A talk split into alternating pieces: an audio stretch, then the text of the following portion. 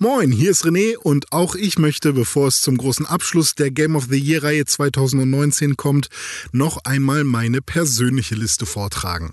Diese besteht natürlich auch aus zehn Titeln und ja, kurioserweise habe ich echt viele Spiele gespielt, von denen ich nicht erwartet hätte, dass sie mir Spaß machen. Aber äh, lasst uns einfach mal loslegen und dann äh, werdet ihr sehen, was bei mir so abging in diesem Jahr.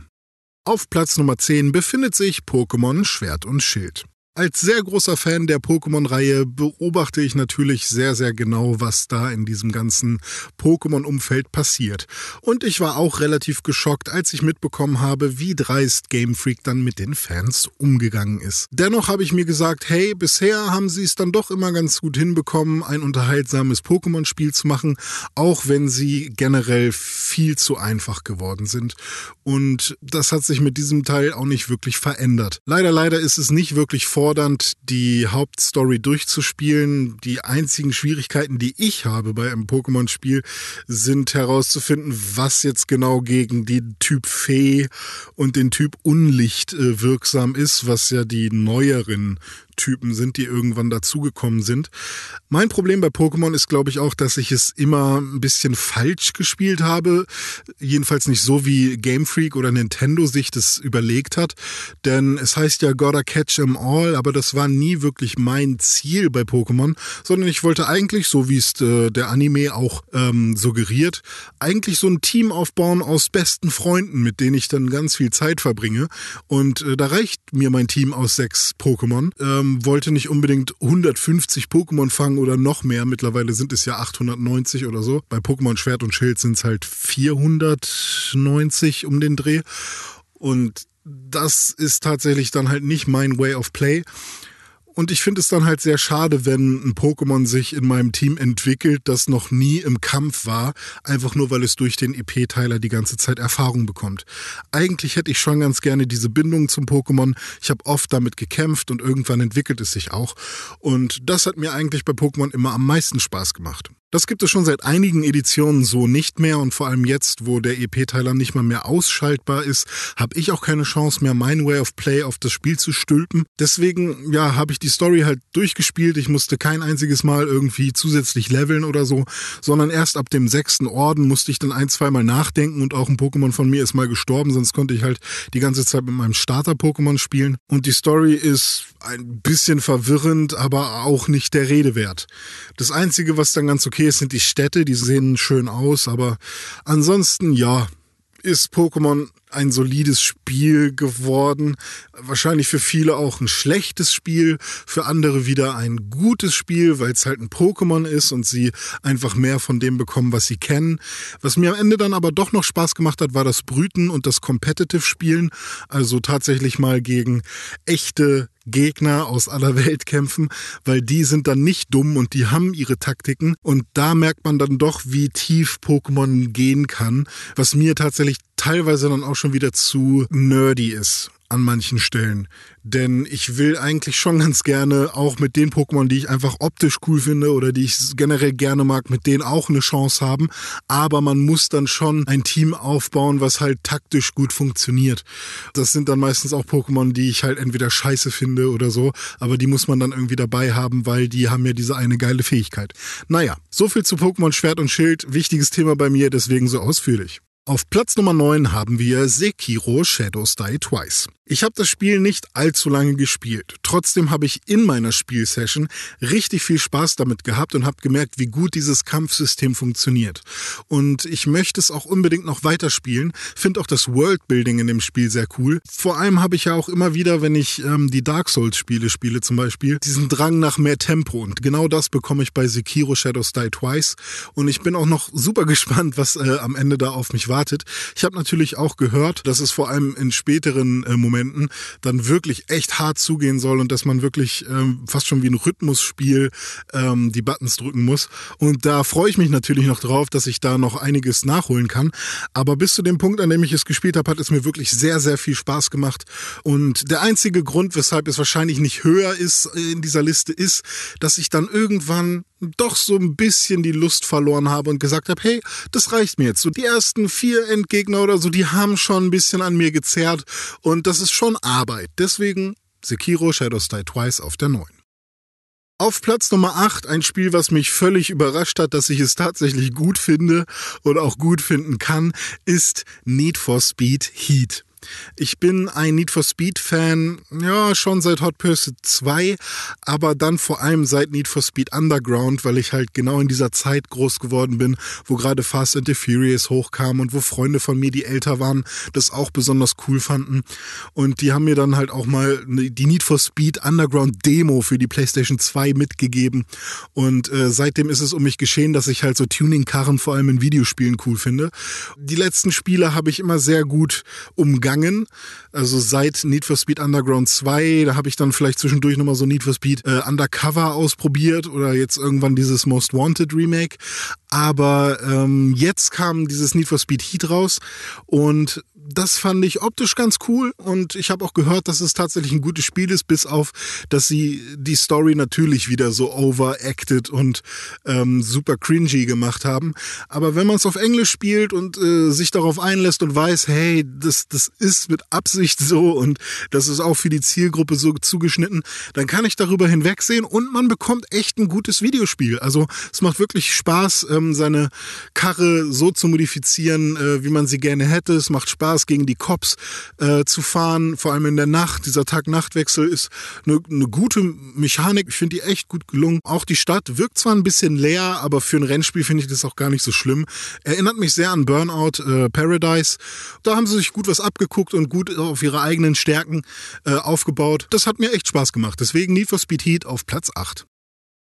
Auf Platz Nummer 7 ein Spiel, was sehr groß diskutiert wurde und was sehr polarisiert Hater hat und äh, Fans hat, die es äh, bis auf den Tod verteidigen, nämlich Death Stranding. Ich war sehr, sehr skeptisch von Anfang an, was dieses Spiel anging und habe auch nicht wirklich diese Hypewelle von Kojima mitgenommen. Ähm, ich bin auch relativ überwältigt, dass äh, so ein krasser Personenkult entstehen kann. Aber ab irgendeinem Punkt, an dem das Spiel dann raus war und es so die ersten Reviews gab und ich vielleicht auch so ein bisschen schon von der Story mitbekommen habe und Reviews geschaut und gelesen habe und ich schon wusste, worum es geht, habe ich gesagt, hey, irgendwie, irgendwie will ich das jetzt spielen. Und dann habe ich es gespielt und ich konnte mich auch voll darauf einlassen, weil ich wirklich in diesem Modus war. Ich will das jetzt mal erfahren, ich will das auf mich wirken lassen und es hat auch gewirkt. Also ich, ich äh, wusste, was auf mich zukommt. Ähm, ich bin nicht davon ausgegangen, dass ich da permanent actionreiches Gameplay bekomme. Und ähm, vor allem, wenn man vorher seinen Weg plant als Postbote der, der Zukunft sozusagen, ähm, hat das Spiel einfach eine schöne Atmosphäre, sehr schöne Grafik und natürlich auch seine Macken, aber vor allem auch die Cutscenes und die Twists weiter hinten zum Ende, die fand ich echt ganz gut. Also dafür, dass es so ein durchgebimmeltes Spiel ist, hat mich Death Stranding doch sehr unterhalten. Auch die Auflevel-Mechanik hat mich doch die ganze Zeit motiviert, da irgendwie ein bisschen mehr zu machen, als die Story es von mir verlangt hat. Plus die ganze Connection-Thematik, die sowohl in der Story als auch über das Gameplay, als auch über den Online-Multiplayer äh, mit reingebracht wird hat so ein bisschen was Meta-mäßiges, was ich ganz gut finde. Also Death Stranding ist auf jeden Fall ein Spiel, was einen Impact hat und was mir auch gefallen hat. Auf Platz Nummer 6 kann man seiner Kreativität freien Lauf lassen, denn dort befindet sich Super Mario Maker 2. Ich habe den ersten Teil nur auf dem Nintendo 3DS gespielt, weil ich keine Wii bzw. Wii U hatte. Und äh, auf dem 3DS gab es ja nur diese abgespeckte Version. Somit war ich super happy, dass Super Mario Maker 2 für die Switch rauskam. Das äh, hat sehr viele Stunden meines Lebens eingenommen und gekostet, denn ähm, ich habe sehr viel gebaut. Ich habe äh, Freunden die Levelcodes geschickt. Ich wollte die Level von Freunden spielen und der Beste darin sein. Ich habe die besten Level der Welt gespielt oder geguckt, welche es sonst so gibt und ähm, habe mir Techniken angeschaut. Also wirklich sehr, sehr viel gemacht in Super Mario Maker 2 und das war wirklich echt cool. Es gibt so ein paar Sachen, die ja rausgepatcht wurden und wieder reingepatcht und man kann irgendwie den Panzer jetzt nicht mehr gleichzeitig schießen und sonst irgendwas machen. Also so ein paar Sachen, wo sich Mario Maker 1 Fans dann drüber auf aufregen. Aber im Nachhinein, ich vor allem als jemand, der das nur auf dem 3DS gespielt hat, habe davon nicht viel gemerkt. Äh, deswegen hat es mir einfach nur Spaß gemacht und ich gucke auch gerne Streamer äh, an, die irgendwie Level spielen, wo man vielleicht auch sein eigenes Level äh, einreichen kann und dann spielen sie das Level von dir oder so. Also es hat ist mehr als einfach nur ein, ein Level-Editor, sondern es ist ein sehr gutes Spiel. Also Super Mario Maker 2, ein Spiel, in dem man so kreativ sein kann, ein Spiel, was so viele neue Ideen bietet, wo man auch gar nicht drüber nachdenken würde, was man darin alles machen kann. Man kann jetzt natürlich drüber streiten, ja, ist doch eigentlich nur more of the same. Warum sollte das jetzt irgendwie noch besonders gelobt werden? Ja, das stimmt, aber sie haben halt auch wirklich viel Neues dazu gepackt und es hatte nochmal einen ganz anderen Impact, weil es eben durch die Switch eine ganz andere Verfügbarkeit hatte. Deswegen Super Mario Maker 2 auf der 6. Auf Platz Nummer 5 kommt Luigi's Mansion 3, also Marios Bruder. Das war tatsächlich mein erstes Luigi's Mansion, denn das auf dem GameCube früher, auch wenn ich es gerne gehabt hätte, habe ich irgendwie nicht gekauft, keine Ahnung. Da habe ich lieber Sonic Adventure 2 Battle gekauft. Das war mein Startspiel für äh, den Nintendo GameCube. Jetzt habe ich äh, Luigi's Mansion 3 gespielt und ich war sehr begeistert. Pun intended. Ich fand es sehr schlau, dass sie, wie auch in den anderen Luigi's Mansion Spielen, die Kamera statisch gelassen haben, denn so wirkt die Grafik nochmal um einiges hochwertiger. Und es ist eines der schönsten Nintendo-Spiele, die ich so gesehen habe. Und ich mag es halt wirklich mit dem Staubsauger rumzulaufen und einfach jeden Raum aufzuräumen und alles zu finden, was es so gibt. Was mich dann aber gestört hat, war, was macht man mit dem ganzen Kram? Und am Ende kann man das ganze Geld, was man da alles aufsammelt, für nichts wirklich ausgeben.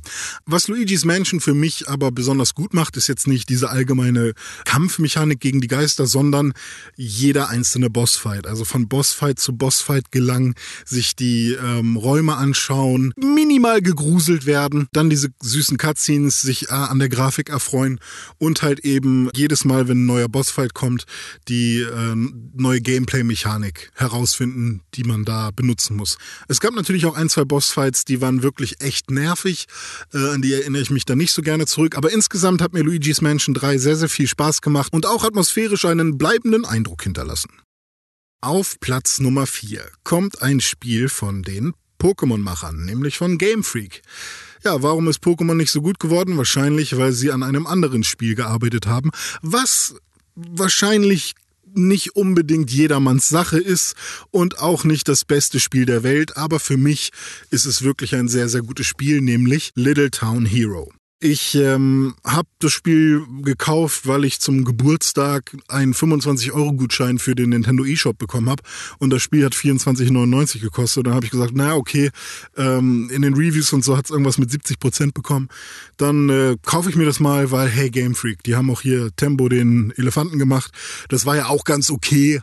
Äh, vielleicht haben sie hier ja mal was gemacht, was mir auch gefällt. Und tatsächlich konnte ich das Spiel dann nicht weglegen. Also ich habe teilweise mich gefreut, dass dass ich in Kämpfen verloren habe, weil ich den Boss dann nochmal machen konnte, weil es mir so viel Spaß gemacht hat.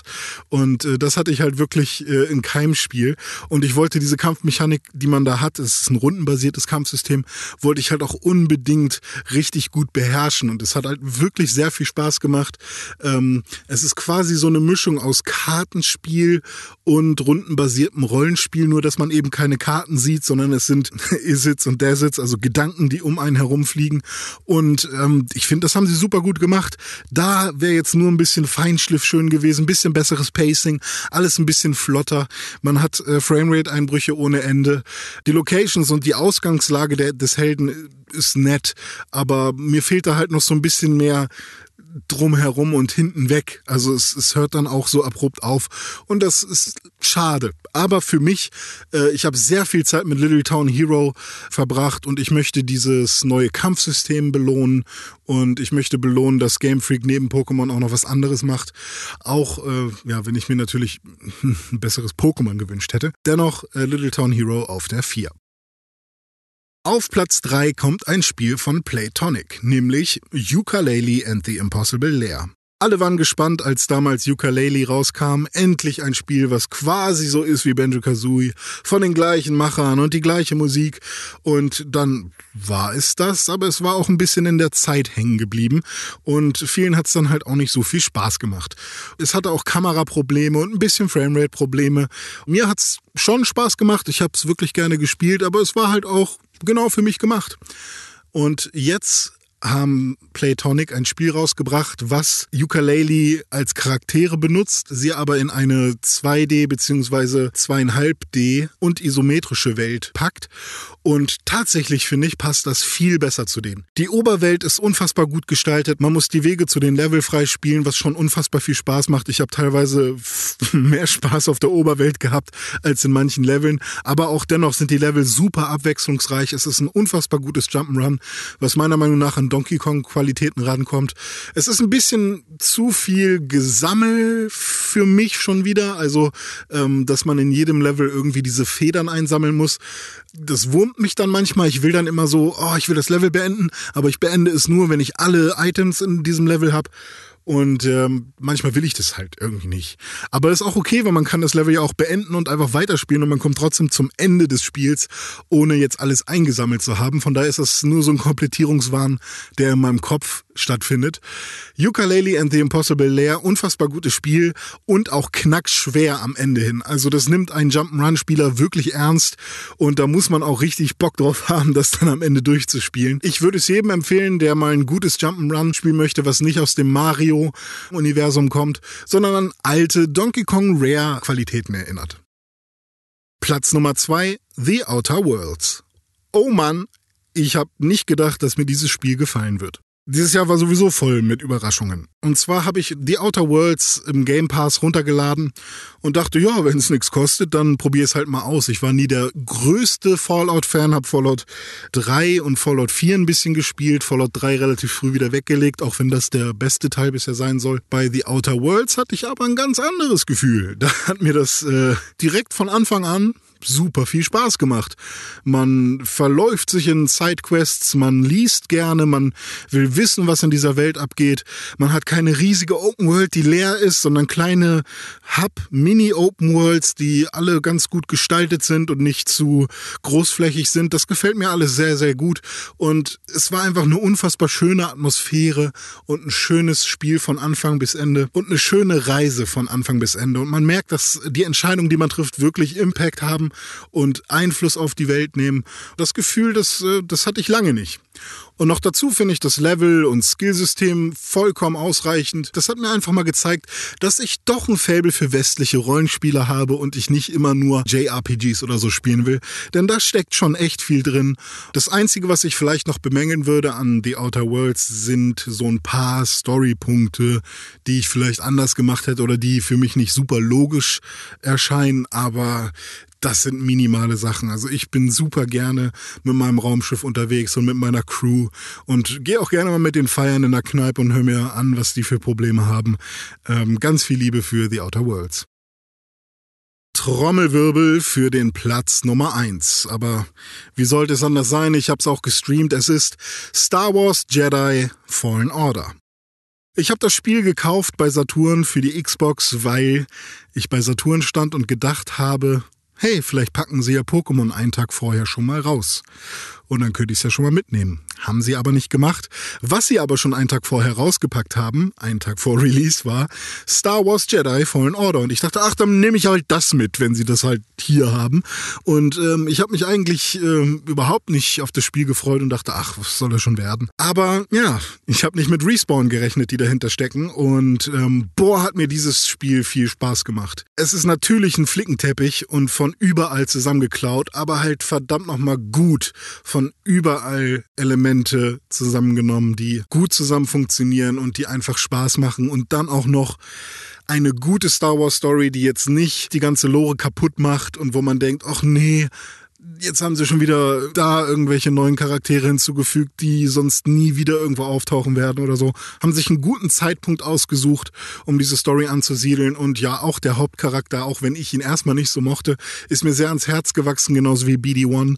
Und das Metroidvania-mäßige, das Backtracking, was viele vielleicht nerven könnte, war für mich super stimmig, denn in 3D hat das wirklich sehr gut funktioniert. Die Level sind riesig, ist für mich viel besser als jede Open World, die irgendwie nichts zu bieten hat, sondern man kommt halt zurück, man will wissen, warum komme ich hier noch nicht rüber? Was brauche ich dafür? Und irgendwann hat man die Fähigkeit und man hat den Doppelsprung oder was auch immer und dann kommt man da endlich hin und äh, das hat echt super viel Spaß gemacht und jetzt bin ich gerade dabei, alles auf 100% zu bekommen und alles äh, zu komplettieren. Einfach nur, weil ich super gerne in diesem Spiel drin bin. Ich bin sogar im Reddit und lese, was sie da für Updates fordern und was, was noch so alles kommen sollte. Vielleicht New Game Plus Modus und so weiter und so fort. Und außerdem hat es auch gezeigt, dass EA vielleicht doch mal wieder Singleplayer-Spiele machen sollte, was natürlich auch ein guter Arschtritt ist für die ganze Battlefront 2 Nummer, die da abgezogen wurde oder auch Anthem oder was auch immer. Ich habe mich sehr gefreut, dass mir das Spiel so viel Spaß gemacht hat. Performance-Probleme natürlich immer noch. Es ist ein bisschen stabiler geworden. Ich habe mir auch extra einen neuen Rechner gebastelt, zumindest eine neue CPU. Und äh, davon profitiert das Spiel auch. Auf der Xbox konnte ich es halt wirklich nicht spielen, auf der One X sogar. Aber jetzt läuft das Spiel vernünftig und ich freue mich. Und ja, ich glaube, ich zocke jetzt erstmal noch eine Runde. Ich habe noch ein paar Prozent auf Zepho, die ich noch entdecken muss. Also vielen Dank fürs Zuhören. Wir hören uns morgen wieder beim Game of the Year Tag 6, dem finalen Game of of the Year Podcast, wo wir die gemeinsame Pixelburg Game of the Year Liste enthüllen werden. Also seid gespannt und bis dahin, euer René.